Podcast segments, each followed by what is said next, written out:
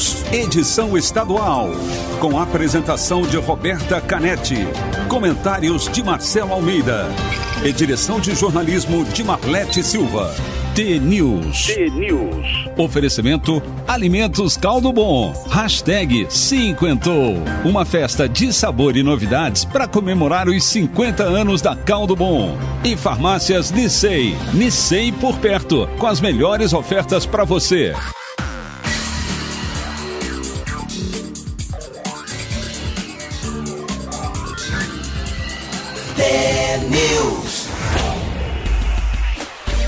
São sete horas e um minuto. Um ótimo dia para você que está sintonizado na Rádio T, a maior rede de rádios do Paraná. Você ouve agora a análise das principais notícias desta manhã e participa da nossa programação pelo WhatsApp, o 41992770063 com a transmissão ao vivo aqui na Rádio T e em vídeo também no YouTube e no Facebook. O T-News desta sexta-feira, dia 18 de junho de 2021, começa já. T-News. Bom dia, Marcelo Almeida. Bom dia, como é que você tá? Tô bem. Beleza. Coube aí, chapéu de três Coube, pontas, chapéu, fone, óculos. Livro, água, iPad, iPhone. Sinupim. Sinupim, Sinupim. É bom é assim, Sinupim. bom dia a você, nosso ouvinte todos os dias e todas as manhãs. Hoje é sexta-feira, sextou, dia de sorteio. Sorteio de livro, sorteio de rádio, é isso? Sorteio de rádio, sorteio Semana de café. Que, hoje eu vou lá no Bourbon, lá para fechar o acordo da, das duas noites, né? Do dia dos acho namorados. Que, acho que é para semana que vem, parece. Maravilha. É, é, muita coisa boa. Tô lendo aqui hoje. Desde ontem, os franceses deixaram de usar máscaras em locais abertos. Olha que maravilha. A medida foi anunciada nessa quarta-feira. Uma medida também interessantíssima. Olha que coisa louca. Uh, autoridades de Moscou anunciaram o sorteio de um apartamento de três cômodos para quem aceitar receber a primeira dose da vacina Olha. Entre, entre 15 e 25 de junho. Outras cidades adotam incentivos como sorteio de carros, outros prêmios para convencer a população a se, se vacinar. Lembra que eu falava é. da Sputnik 5? Que a gente falava da Sputnik V? Que eu falei, não boto fé nessa. É, Os... é o carro da vacina passando e traga a bacia, mais ou menos isso, né? Olha o sonho. Quem dá mais? Quem dá mais? Então tá bom. O importante é que se vacinem, não é isso? É, importante é que se vacinem. Vamos ver se o Marquinho pulou fora, acho que ele vai deixar um fundo musical. Põe um fundo aí, Marquinho. Tá no celular também. Ah, ontem tinha informação com o Márcio Martins, do Fernando, que é o nosso técnico, nosso total. Ainda tá no hospital, mas tá cada dia melhor, graças a tá Deus. Tá se recuperando. Tá se recuperando. Maravilha. Eu vou fazer dois continhos aqui. Vamos pôr um fundinho musical não para fazer ficar um pouquinho mais feliz.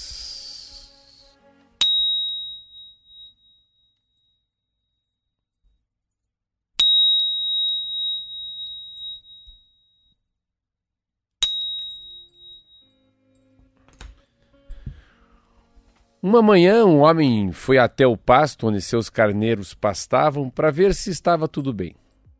Quando chegou lá, os carneiros estavam barulhentos. Bé, bé.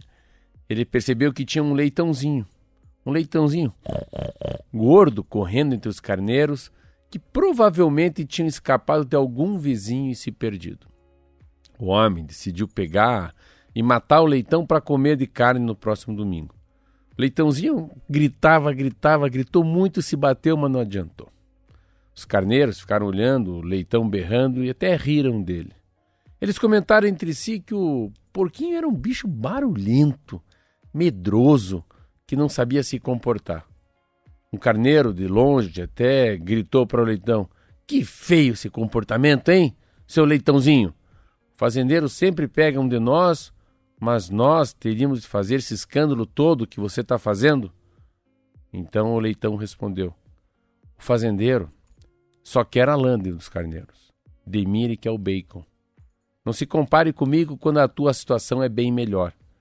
E o leitão gritou mais ainda e mais ainda. Quantas vezes a gente não faz isso? Julga alguém sem saber a situação inteira que ela está vivendo, se compara com quem está em situação bem pior.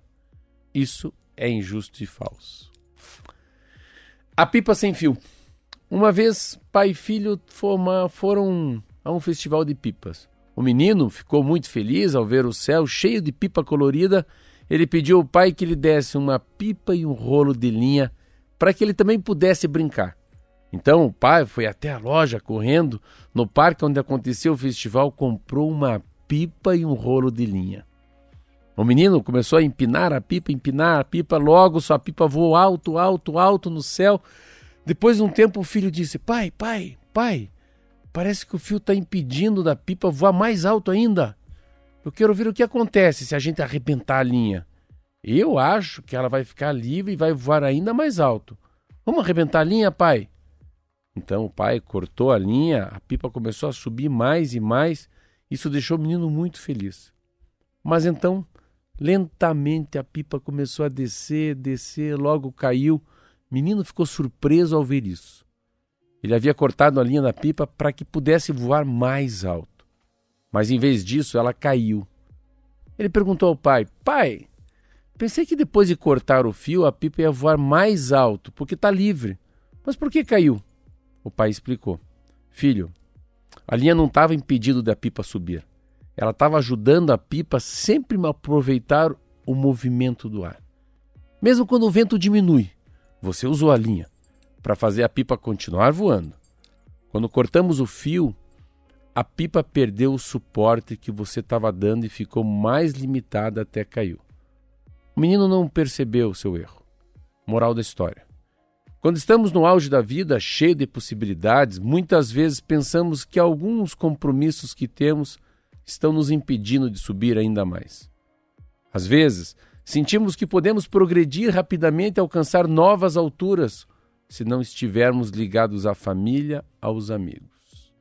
Mas são a família e os amigos verdadeiros que nos ajudam a sobreviver nos tempos difíceis, que fazem parte da vida de qualquer pessoa. São eles. São eles que nos encorajam a alcançar alturas em nossa vida. Eles estão nos segurando. Eles não estão nos segurando. Eles estão, de verdade, é nos apoiando.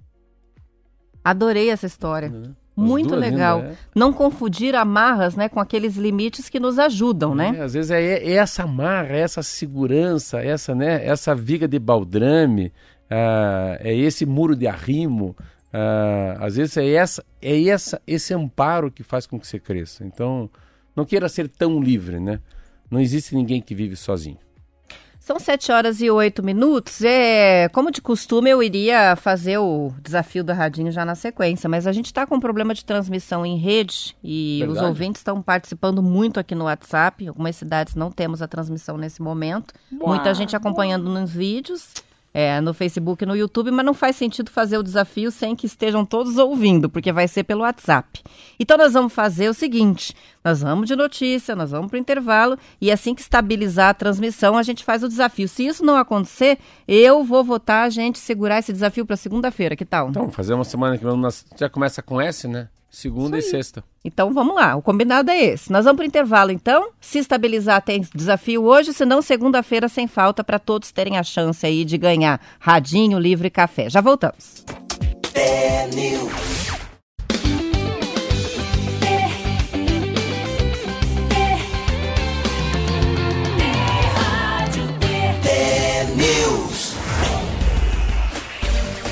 São 7 horas e 14 minutos. Quem está vendo a transmissão aqui ao vivo em vídeo, agora uma movimentação. Marcelo está trazendo uma matéria sensacional que a gente vai comentar. É a capa, é, é a capa do valor capa econômico. Capa do valor econômico, muito legal. Antes só, é, eu vou lançar o desafio do Radinho ou não vou lançar? Vamos decidir? Tem gente reclamando ainda. Ó, o Biratã é, tá sem, Campo Mourão tá com problema no sinal. Vamos deixar para segunda-feira, então, esse desafio. Combinado? Segunda sem falta. Combinado. A notícia é a seguinte: uma onda de investimentos está se formando na região sul do Brasil, nos vizinhos Argentina e Uruguai, para atender a demanda do setor cervejeiro por malte. E no Paraná, o estado produtor da cevada, as cooperativas Agrária Bom Jesus, Capal, Castrolanda, Copa Agrícola e Frísia vão destinar mais de um bilhão de reais para criar uma nova maltaria na região dos Campos Gerais. A que gente está falando muito sobre essa região, sobre as cervejarias, mas agora é um bilhão em investimento ali, né? Sabe que eu fui, eu fui até o Cicred de Ponta Grossa com o Márcio Martins, daí eu vi lá alguém tá, o cara do Cicred falou, ó, oh, vai ter novidade em Campos Gerais. Falei, é, só no Campos Gerais também, mas é uma, uma região muito forte. Então, a Agrária, o Bom Jesus, a, a cooperativa agrária, Bom Jesus, Capal, Castrolândia, Castrolândia, a Copa Agrícola e a Frisia, todas juntas, investiram um bilhão de reais. Ah, eles vão produzir cevada, né, que é o insumo, um insumo para fazer o malte, e ela chama-se Nova Maltaria Campos Gerais. A Heineken já tem um contrato com eles para 30, vai comprar 35% da, de todo o malte. A Ambev vai comprar 50%. Então ele já faz um contrato estendido. Eu nem sabia que a Ambev era dona de tanta gente. A Ambev é dona da Antártica, da Bex, da Boêmia, da Brahma, da Skol, da Bud, da Caracu, da Estela Atuar, da Estelinha que a gente fala, da Miller, essa coisa toda. Então, é, é mil empregos diretos e indiretos. Ah, a pandemia mudou o paladar de quem bebe cerveja, isso é um troço louco. 39% das pessoas estão gostando mais uh, desse paladar, um paladar com. Como fosse um paladar, paladar com puro malte. Isso fez mudar também a engrenagem das próprias indústrias. É, veja só, a Heineken tem se destacado no mercado, está como segunda cervejaria com mais vendas no país, né? Que tem essas marcas, né? Puro malte, é uma, é. é uma mudança bem, bem sensível, assim, né? Na, na maneira de consumir a cerveja no Brasil. Isso mesmo, e daí eles falam uma coisa muito interessante, assim, o país produziu 13,3 bilhões de litros, já vai para 13,6 bilhões agora nesse ano, a Ambev já tem duas na Argentina, né? Fábricas como essa de, de cevada, né? Já tem duas cooperativas, duas na Argentina, duas no Uruguai, duas no Rio Grande do Sul, que já produzem um milhão de toneladas malte por dia. Ah, já essa que a gente fala, quando a gente fala da, da, da não, da, da Heineken, a Heineken, é dona da, a Heineken é dona de várias também, tem uma outra que estava vindo para o Paraná, acho muito louco isso, que o Paraná vai começar a virar o, o estado cervejeiro. É a Petrópolis, que é dona da Itaipava e da Petra. Estava vindo para ficar perto de Curitiba, na região de Araucária, mas não deu certo. Essa parceria agora chama-se. É, é, vai ser uma nova maltaria Campos Gerais. A Agrária, que eu falo muito aqui, que fica entre rios, já tem uma parceria com essas duas da Argentina, do Uruguai e do Rio Grande do Sul elas pro, produ, produzem um milhão de toneladas de malte por ano, tá?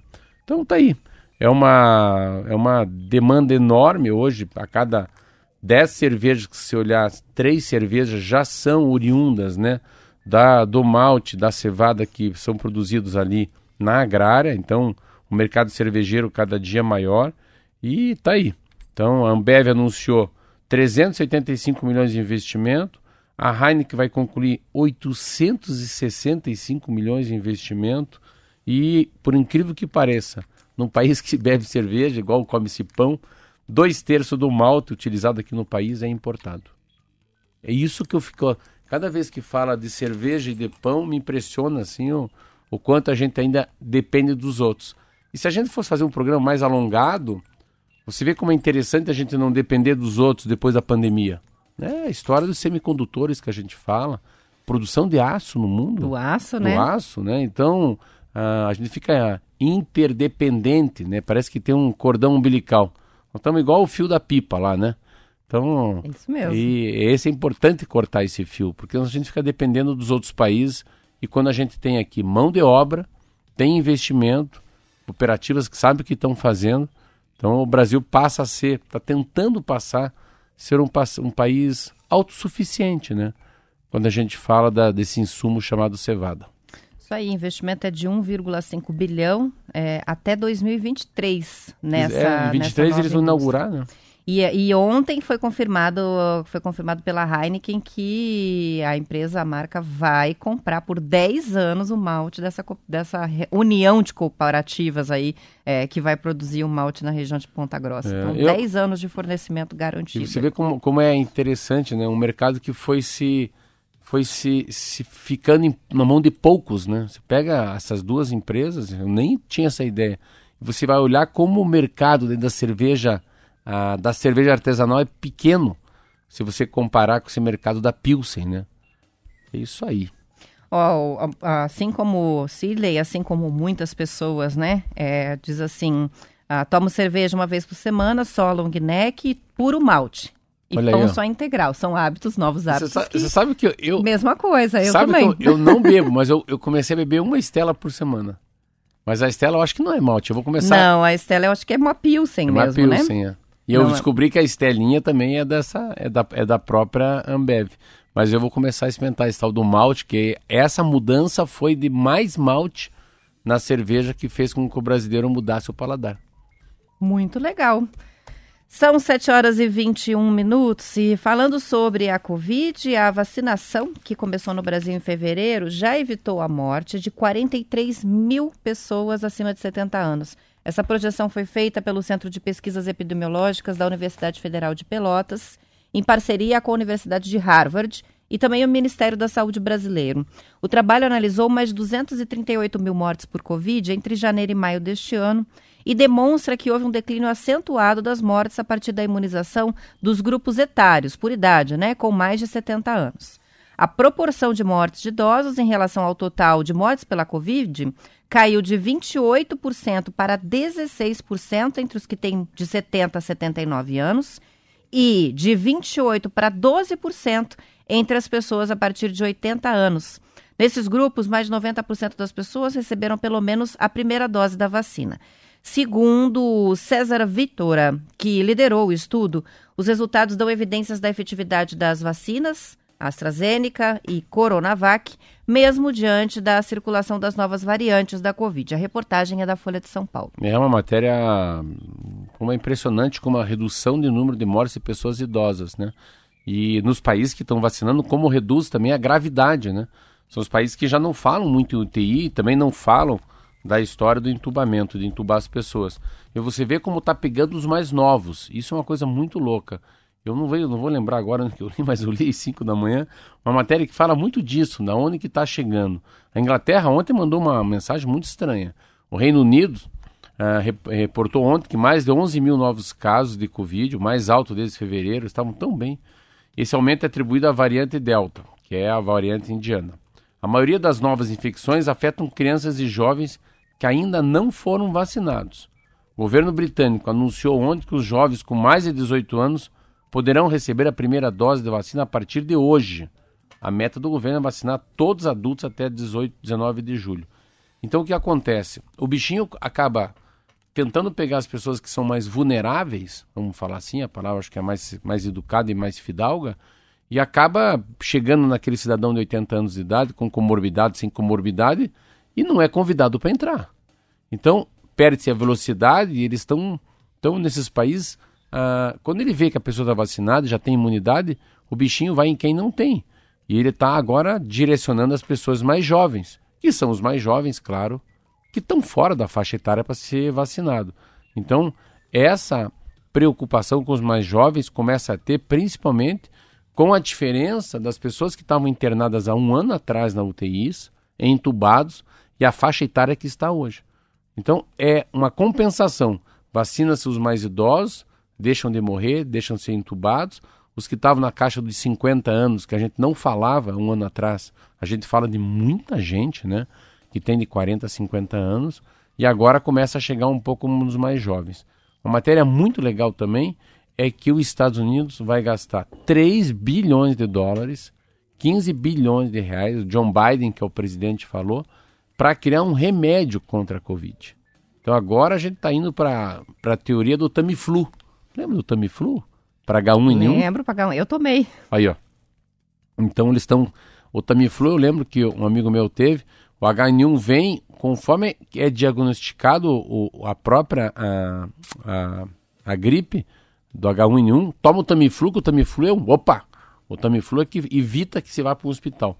Não tomou o Tamiflu em sete dias, sabendo que está com H1N1, ele contém um agravamento Isso né, mesmo. da infecção pelo vírus. É que doenças virais são muito difíceis de tratar. Na verdade, Sim. é sempre pela prevenção. É só você pensar que gripe não se trata. Gripe você toma um antigripal para tirar os sintomas e se sentir bem até o teu organismo Mas deixa expulsar e processar o Isso vírus, mesmo. né? Então é complicado. Mas é, remédio, maravilha. Se tiver alguma coisa que amenize também os sintomas. É, agora, casado com uma boa vacinação aí, a gente logo vai estar livre dessa pandemia. Essa, pelo menos, é a minha opinião. Eu acho que a gente está no caminho certo, está bem é, perto. E aqui disso. no Paraná, na paradinha ontem, ontem o Brasil inteiro, não sei se você vai falar sobre isso, não lembro mais também. Mas assim, você vê como às vezes a gente é, coloca os bois na frente da. Né, coloca a carroça na frente dos bois. Ontem muitos governadores, não estou aqui criticando o Ratinho, não, vários governadores saíram, todos eles, com uma tabela de vacinação, sabe, um pouco em campanha política, até setembro, até agosto, até outubro, e parou tudo.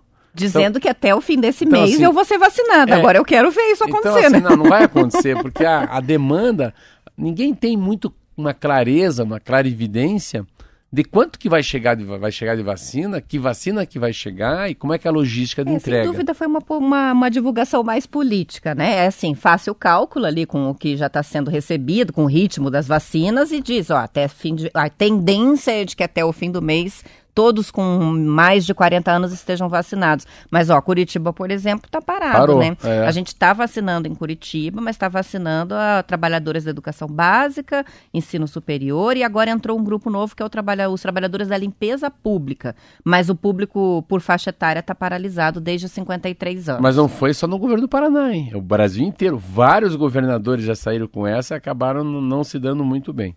Uma outra coisa também que foi aprovado ontem a Câmara dos Deputados aprovou ontem a inclusão de bancários, motoristas de táxi, transporte de aplicativo, empregados domésticos, portadores de doenças raras como grupos prioritários no Plano Nacional de Imunização contra a Covid. Então você vê como está interessante, até a Câmara Federal e o Senado começam a criar leis, né? Não fica só no plano municipal, no plano, num plano de imunização, plano nacional. Ele vai virar uma regra a partir de 2021 depois que forem aprovadas as leis no Congresso. Isso aí, são 7 horas e 27 minutos para fechar o estadual e isso é sempre sexta-feira é muito rápido, né? o Hospital de Maringá, Marcelo, foi vendido nessa semana por 92 milhões de reais a uma das maiores operadoras de saúde do país, a Notre Dame Intermédica, que tem 6 milhões de beneficiários. A venda foi anunciada e está, a notícia está no valor econômico. O Hospital Maringá é um dos mais tradicionais da região, teve uma receita líquida de 43 milhões de reais no ano passado e hoje tem 81 leitos, sendo 12 UTIs e 6 salas cirúrgicas em um imóvel próprio, com área total de mais de 6 mil metros quadrados. No Paraná, Notre Dame Intermédica é dona do plano, do plano de saúde Clinipam, da Maternidade Santa Brígida e do Hospital de do Coração de Londrina, todos comprados no ano passado. Os planos de saúde têm investido em estruturas hospitalares e para exames, para baratear os custos, né? Eu fico triste, assim. Eu, eu, não gosto. Eu, sempre que eu acho que você pega aí o ramo de cerveja, ah, hospital faz tempo, né? Vem aqui em Curitiba, todo, a cada três meses parece que eu anuncio aqui que alguém se vendeu. Então é muito poder na mão de poucos. Eu acho que a gente sempre perde quando fica muito poder na mão de poucas pessoas e perde essa, essa, esse carinho pelo nome, um dono né? Iniciativa privada, às vezes tem um hospital que é familiar, tem toda uma pegada assim, né? De pegada de sangue, né? De uma coisa cultural, uma coisa tradicional de uma região, de uma cidade. Mas é um mundo, aí sim é um mundo globalizado, principalmente no mundo saúde, né? Depois da pandemia, fica imaginando o quanto os grandes ficariam maiores, né? São 7 horas e 29 minutos. A gente vai para o intervalo, depois voltamos com as notícias de Curitiba e região metropolitana. Continuamos ao vivo até às 8 no Facebook, também no YouTube, nas demais cidades T. Tem a programação local logo depois do break. A gente volta segunda para todo mundo às 7 horas com o News. Até segunda. Bom fim Bom de semana para quem fica. Tchau.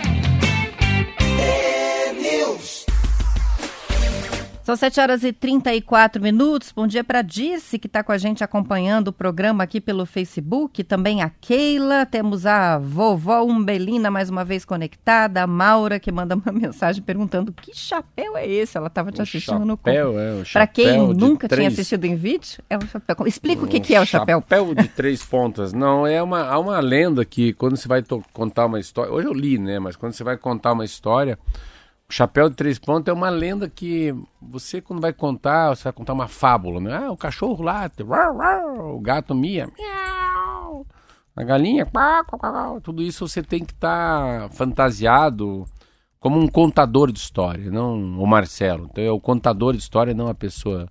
Então você fica mais, mais criança, né? Você e é uma sensação. Será que é que nem o chapéu do chefe de cozinha é o chapéu do contador isso. de histórias? É isso. E quando é você coloca uniforme. o chapéu, é assim, não, não que isso, mas assim, Vou contar a história. Era uma vez um homem muito pobre que morava numa cidade chamada a Cidade do Além. A gente começa a contar, a pessoa começa a ver aquela pessoa muito pobre na Cidade do Além, você começa a explicar como é que é a árvore, o banco da praça, o chinelo dele tinha até estourado. Então você começa a imaginar.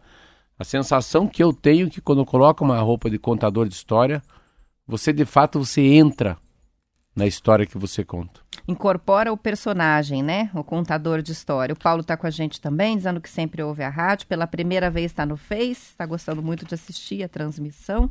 Temos também a participação, várias pessoas conectadas ainda, né? O Alexandre, o Jorge, está com a gente, a Rose, que é de Ponta Grossa. Anderson, todos assistindo pelo Face. Lembrando que também tem a transmissão lá no YouTube, também tá bombando de comentários. A Beleza. Karen escreveu o seguinte: excelentes contos, ela ouviu, gostou muito. Primeiro, me fez pensar na importância da gente se colocar no lugar do outro. Empatia. Na maioria das vezes, é muito mais fácil criticar do que se colocar no lugar. É isso aí mesmo. Deixa eu te contar uma coisa que eu achei bem legal hoje. Estados batem recorde de vacinação. Primeira vez que o Brasil vacina mais de 2 milhões de cidadãos num dia. A gente falou muito aqui isso na Rádio T, que o Brasil, quando chegasse a vacinar 2 milhões por dia, aí sim seria como se fosse uma montanha russa. Aí vamos embora. Vai que agora vai. Embalou. Embalou. E ontem, primeira vez, 2 milhões e 200 mil doses. Nossa, muito legal. Isso falando, né, a maioria dos estados, é, claro, com primeira dose, menos com a segunda dose, mas é um número que acaba mexendo muito com as coisas. No Brasil, ontem, Roberto, no Estadão aqui, aquela, é, com todos o consórcio da imprensa, baixou um pouquinho. Ele estava com 2,600, 2,300, agora foi para 2.335 e a média... Se não me engano, na terça chegou a mais de 2,700, né? Foi uma semana que teve mesmo. dois dias com muito, números então, muito tá altos. com a média móvel de 2005. Mas agora há uma sensação de muita... que vem a ter uma, uma... A gente vai ter uma queda como teve Estados Unidos, França, Itália. Mas a queda deles agora aumentou de volta. Sei que coisinha. A Inglaterra já mudou um pouco de, de, de, plano, a França ainda não, mas a gente acha que a gente vai ter essa rápida vacinação, a gente vai ter um. A gente vai respirar muito ar bom, tipo assim, no começo de agosto, mas eles acham que em todos os lugares tem daí uma, uma pequena volta, que não é nem a terceira onda, que do bichinho volta novamente, porque depois que começa a ter essa sensação que a gente está melhor, está melhor, há ao mesmo tempo, paralelamente, um afrouxamento né, da máscara e do isolamento.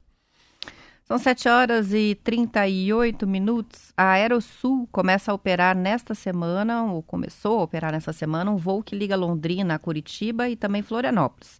A companhia aérea regional nasceu em 2009 como um táxi aéreo em Arapongas e conseguiu a certificação junto à ANAC para voos regulares em dezembro do ano passado. A operação vai ser feita com aeronaves turbo-hélice, Cessna Caravan, é assim que chama? Novas de fabricação americana com capacidade para nove pessoas.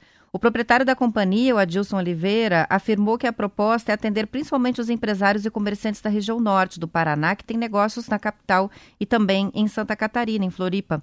O voo sai de Londrina às 7 da manhã, retorno em a Londrina é às 5h40 da tarde. A expectativa é de que nos próximos meses a empresa comece a operar também a rota Londrina, Foz do Iguaçu e Assunção, no Paraguai, e outras cidades do interior do estado, como Pato Branco, Guarapuava e em Santa Catarina, Criciúma, Caçador e Lages. Olha que legal. Eu, aqui, daqui para Florianópolis, não tem mesmo nenhum tipo de voo. O grande problema aqui não é o seca pimenteira. Eu viajei muito, viajo muito de avião, não tenho medo, viajo em qualquer avião. Mas eu consigo entender as pessoas que não voam muito. As pessoas não gostam de avião monomotor. Pergunta, a rádio tá, tá falada. Aí, ó, até o Marquinho me olhou assim torto. Então, um táxi aéreo que tem monomotor, veja, você consegue estar na internet? Tô. Depois veja, Cessna Caravan. Caravan é um, é um, é um dos, é uma das aeronaves mais seguras do mundo. Uma vez eu li um artigo que é a única aeronave, né? que tem que é, é uma, uma hélice, uma hélice só. Como é que fala com uma hélice só? Monohélice, será? Não, é, não tem. É bi. Eu falei aqui a palavra. Então, é uma hélice só, monomotor. Monomotor? Pronto, monomotor que o presidente dos Estados Unidos pode voar. Olha, se não tiver outra maneira de carregar o Barack Obama, o John Biden, o Donald Trump, se for um, um turbo hélice, mas se tiver uma hélice só, só pode ser esse Caravan. Esse é um avião muito utilizado uh, em resgate nos Alpes, né? É um, ele é um avião lento, como fosse que vai lembrar um pouco do passado, é como fosse um Galax, um Landau, um carro da Ford antigo. Então ele tem um carro lento, ele é um carro que tem a, uma que a gente fala asa dura, né? Você voa para baixo da asa, então você enxerga também o pneu dele. O pneu do Caravan não é recolhido, então parece um pouco assim aqueles filmes antigamente, né? Uhum. Vai aquele avião bem lentamente, mas a segurança dele é plena, fortíssima. Dificilmente você vê algum acidente com um avião Caravan no mundo. É um avião que eu tenho paixão, assim. Voa devagar, pousa em qualquer pista. Então, se for pedregulho, se for é, pó, se for asfalto, ele também pousa. Mas eu não. Às vezes eu fico com uma dificuldade de, de botar fé nessas grandes, nessas pequenas empresas de, de voo, porque eu acho que eles não têm capital, eles não têm quantidade de avião para repor, entendeu? Não? Porque assim, essas grandes companhias, quando um avião, um exemplo, ontem meu sobrinho foi para o Rio de Janeiro, o avião não pousou no Santos Dumont, ele pousou no Galeão porque estava neblina. Tem capacidade de mudar, de voltar, de mandar outro voo, de ligar para um piloto, entendeu? E, esse, e essas empresas muito pequenas, que eu lembro, assim, nos últimos, sei lá, 20 anos de, do Paraná, elas não conseguem vingar muito. Itapemirim é um exemplo, né? O busão voando. Não acredito que Itapemirim consegue brigar com as grandes. E mais, na aviação parece que quem é grande fica pequeno. E às vezes quem é médio fica grande. Você pega essa própria a TAM, né? A TAM era enorme, virou Latam, acabou fazendo um, uma fusão com uma chilena. Lembro da Varig, né? a VASP, a Transbrasil, empresas grandíssimas que sumiram do mapa. E agora a Azul que veio aí já está virando a grande empresa nacional. Então, mas eu acho Achei legal. aqui, vi a imagem né, Acertei? desse modelo. É isso mesmo, né? A descrição principal é, da, é do modelo da aeronave é uma monomotora turbohélice. Turbohélice. E aqui é, interessante, né? Reforça isso que no mercado é, atende principalmente transporte executivo, transporte de passageiros por companhias aéreas regionais e táxi aéreo, mas que também é um modelo usado para carga aérea e transporte militar. Diz assim, porque. Tem barriga. Porém, é, porém, a versatilidade do caravan também permite o uso em outras situações, como lançamento de paraquedistas civis. Sim. Porque, porque, porque você tem a asa em cima. Entendeu não? Como é que faz? Então, por você, então, porque a asa em cima, não tem nada na asa e, a, e, a, e também a, a hélice é na frente. Então não tem turbina, não tem hélice no lado. Então é por isso que é utilizado. Se você reparar muito, Roberta, Repare os filmes, quando você for ver daqui para frente, o pessoal pulando, né? De paraquedas, geralmente é um cara. É um cara. E ele tem barriga. Toda a barriga dele, embaixo dele, é utilizado para levar bagagem. Ó, o Plínio está dizendo o seguinte: o o Cessna Caravan é a Kombi da aviação. Olha aí, oh. eu, achei que era um Galaxy. Meu bem. É a Kombi da, da aviação. É, é verdade. Vamos, são 7 horas e 43 minutos. Vamos falar sobre a privatização da Eletrobras, um assunto importante de ontem, né? Votação apertada. O Senado aprovou a medida provisória que abre o caminho para a privatização da empresa. Com 42 votos a favor, 37 contra. A venda da estatal avança depois de uma sessão que durou quase 10 horas. A Folha de São Paulo acompanhou, que o assunto se arrasta no Congresso desde o governo Temer. O texto que foi alterado pelo Senado agora precisa seguir novamente para a Câmara por causa dessas alterações. Câmara que já havia dado aval à proposta original lá em maio. Segundo o presidente da casa, Arthur Lira, a apreciação já deve acontecer na próxima segunda-feira. Embora tenha se manifestado lá atrás contra a privatização da, privatização da Eletrobras na campanha, o presidente Jair Bolsonaro passou a defender a medida. Ele disse nesta semana que haverá um caos energético no Brasil sem a aprovação da SMP da privatização. A expectativa é que a União arrecade cerca de 60 bilhões de reais com a operação. A grande discussão que eu vi na televisão é que a privatização da Eletrobras traz um prejuízo a nós consumidores. Então, é muita briga, tem muito jabuti. Jabuti são medidas provisórias, jabutis que a jabuti não sobe na árvore, né? Então, pôr um jabuti na árvore, assim, é... colocam muitas coisas para prevalecer, para não para prejudicar, mas para ajudar muita gente. Então, foi horas e horas de discussão. É uma privatização que eu acho interessantíssima, mas, por outro lado, traz um prejuízo enorme que vai ser repassado para nós. Então, a grande discussão que eu vi ontem no Globo News era isso. Quanto vai custar para o cidadão brasileiro a privatização da Eletrobras. Mas vida que segue, tem muita água ainda. É um processo ainda. bem complexo, muito difícil de explicar. Ah, eu nem vou, Ontem eu eu, vi a isso. matéria, chegou na metade dos jabutis, eu já estava Eu também, perdida. Eu eu falei, é muito detalhe, é, É. um assunto bem técnico, mas a- o resumo é esse, é uma abertura para o início do processo de privatização e a questão é, isso vai ou não vai trazer uma melhora no- na, na- na prestação do serviço né, para as pessoas e como vão ficar os é. preços. Para a gente, Eu- é o eu impacto para o consumidor é, o que interessa para a eu gente. acho que a né? gente não sente muito, assim, se é melhor ou pior. É um serviço que não dá para medir. Eu acho que não se mede essa. Energia a gente não consegue medir, não consegue medir muito. A história da água também não consegue medir, nem esgoto. A gente não consegue medir esses assuntos. São, são muito subjetivos a maneira de medir. Mas eh, pode ser que tenha sido importante a crise hídrica, né? E a crise energética para empurrar a privatização. E também faz parte do Bolsonaro. Não dá para dizer, ele já tinha falado isso muito durante a eleição e acabou cumprindo o que prometeu. E como parte do plano de expansão no Brasil, Marcela South, South Rock, é, a operadora licenciada da Starbucks no Brasil, anunciou ontem a abertura da primeira loja da marca em Curitiba no segundo semestre de 2021. A minha reação quando eu li foi: não tem Starbucks em Curitiba, porque uma chocante, cidade né? como Curitiba, com a tradição que a gente tem, cafeteria a cada esquina, faz, não, faz, não É- é- fazia faz sentido, não ter. Também acho. Mas enfim, o endereço escolhido é o Shopping Miller, o shopping mais tradicional da É o cidade. Miller? É, eles vão Verdade? abrir lá. E eles vão servir ali as receitas tradicionais, né, da, da- do café arábica deles, que são servidas no mundo inteiro, e também os itens exclusivos do cardápio brasileiro da Starbucks, como o frappuccino de brigadeiro, e no cardápio eles têm coxinha de frango. Nossa senhora. A Starbucks chegou ao Brasil em 2006 com a primeira loja em São Paulo. A empresa já abriu outras unidades também no estado de São Paulo, no Rio de Janeiro, Florianópolis e Brasília. A rede agora, junto com Curitiba, vai abrir lojas em Porto Alegre e em Belo Horizonte no segundo semestre deste ano. As informações são do Bem Paraná. É, para quem não sabe, Starbucks Coffee é uma rede assim maravilhosa que tem nos Estados Unidos. Ela é muito interessante, porque é Howard Schultz, Como Ficar Milionário Vendendo de Xícara em Xícara. É um livro muito legal desse cara.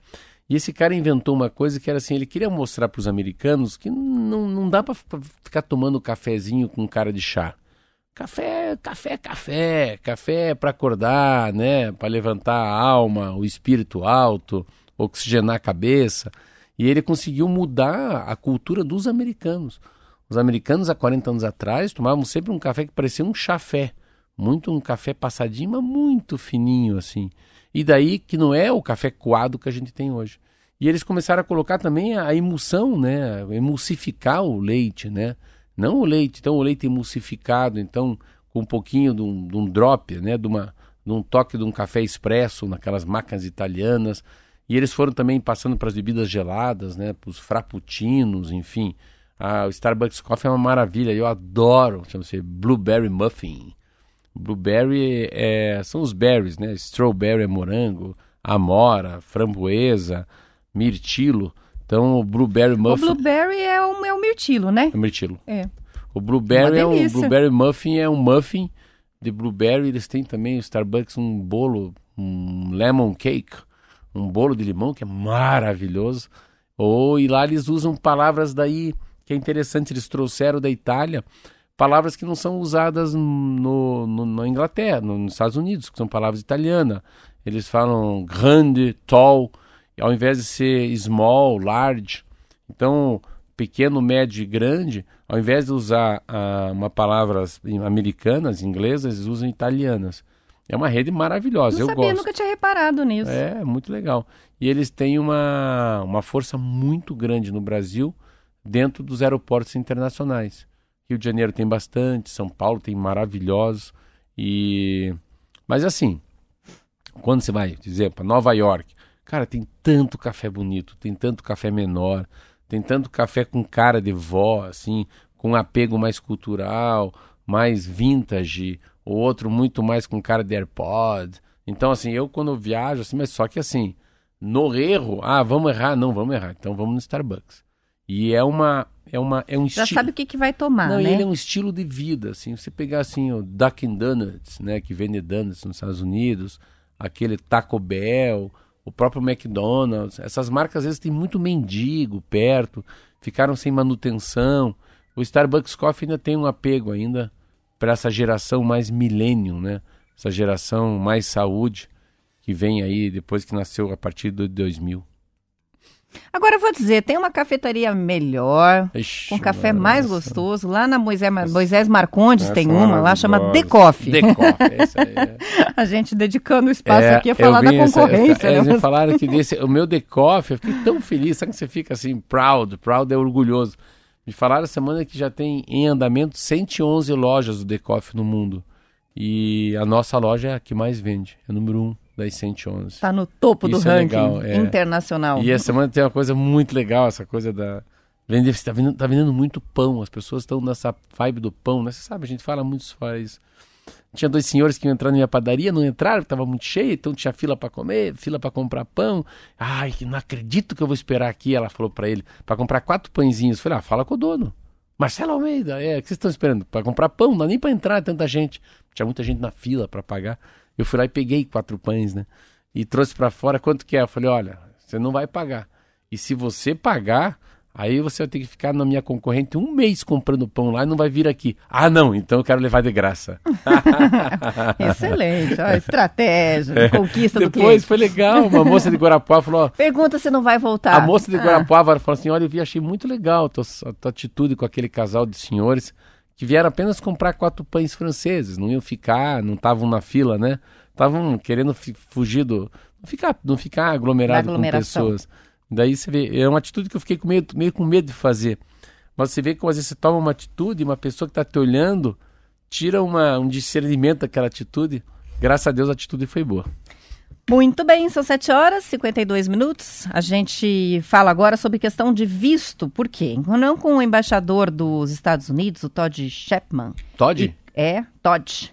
Sabe de quem, de quem que ele é primo? Hum. Do Nescau.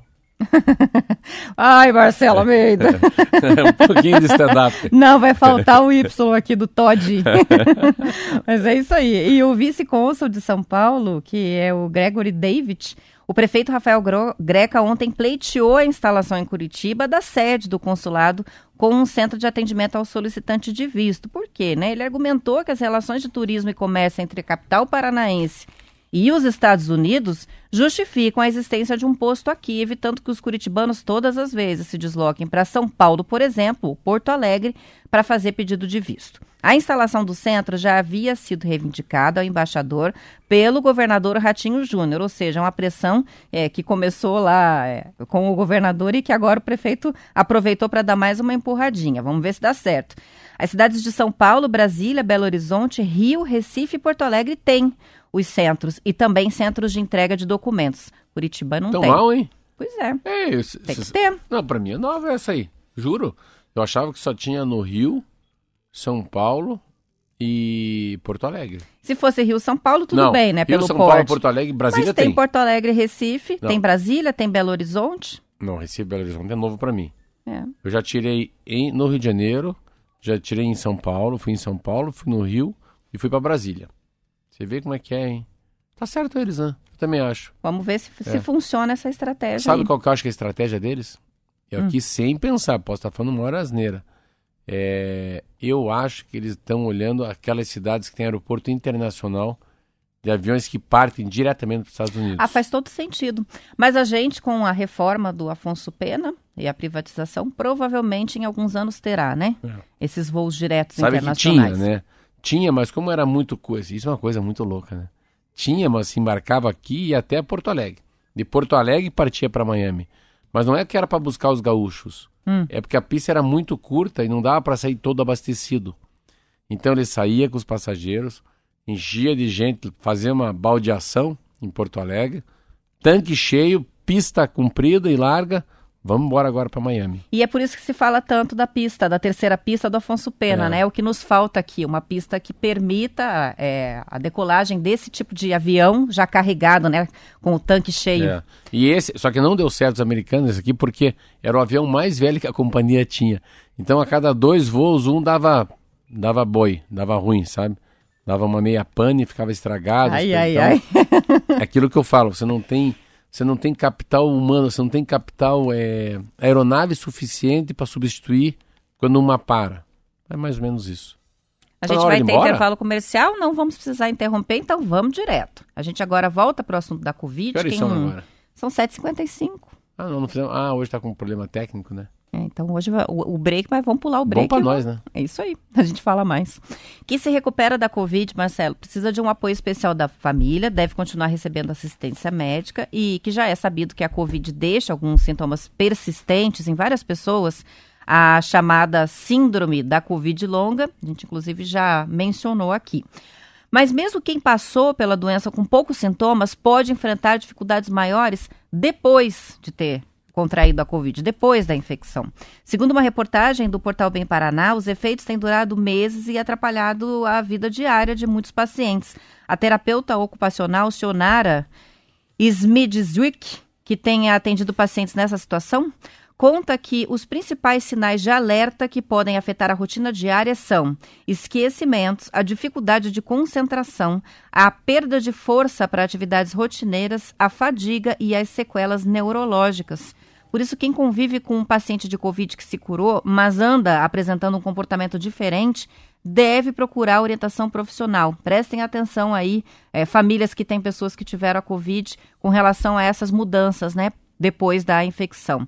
Para capacitar os profissionais que atuam na atenção primária à saúde a identificarem e tratarem as sequelas, a Secretaria de Saúde vai fazer, a partir do próximo dia 23, um curso de capacitação multiprofissional em reabilitação pós-Covid. Caramba. As videoaulas gratuitas vão ser oferecidas para os fisioterapeutas, educadores físicos, nutricionistas, assistentes sociais, farmacêuticos, psicólogos, dentistas, fonoaudiólogos, terapeutas ocupacionais, enfermeiros e também médicos. Eu acho muito importante, porque alguém tem que ter um protocolo, né, Roberta? Alguém vai ter que sair do, do, do primeiro degrau do que, que a gente não faz com a pessoa que teve Covid. Eu acho muito mais importante do que a gente faz. É muito sobre fisioterapia, né? Quando você tem lá um problema de nervo, uma, uma, uma pinçada nas costas, problema lombar. Às vezes as pessoas fazem um pilates errado, uma yoga errada, né? Uma terapia que não é para pôr gelo, põe gelo, outro põe uma coisa quente é para pôr fria, outro faz alongamento é para não mexer. Tem muita coisa. Mas é interessante. Eu, eu- meu irmão teve Covid, faz tempo que eu não falo com ele. Mas ele me falou que ele teve uma mudança de comportamento no sistema nervoso.